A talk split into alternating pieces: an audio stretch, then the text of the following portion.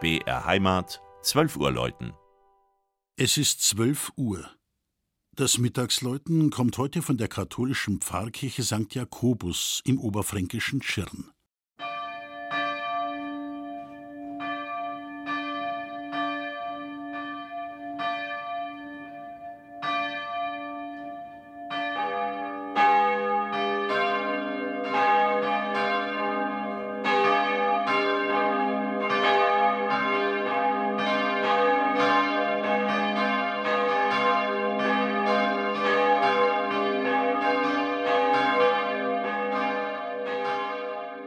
Er klingt recht einprägsam, dieser Ortsname.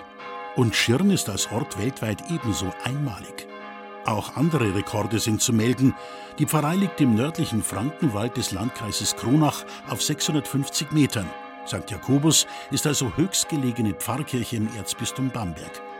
Und mit rund 500 Einwohnern ist Schirn eine der kleinsten selbstständigen Gemeinden Bayerns. 1276 erstmals in einer Lehensurkunde als Schirn erwähnt, gab es damals schon neben über 80 Gebäuden eine Pfarrkirche. Eine lange katholische Tradition also, die weder Reformation noch Dreißigjähriger Krieg wanken ließen. Weil die Vorgängerkirche zu klein und baufällig wurde, zog man von 1866 bis 1871 den Nachfolgerbau hoch. Letztes Jahr wurde des 150. Weihejubiläums gedacht. St. Jakobus, im neugotischen Stil aus Sandsteinquadern errichtet, ist mit dem schlanken Turm ein echtes Wahrzeichen der Gegend. Dorfkirchen umliegender Orte sind deutlich kleiner.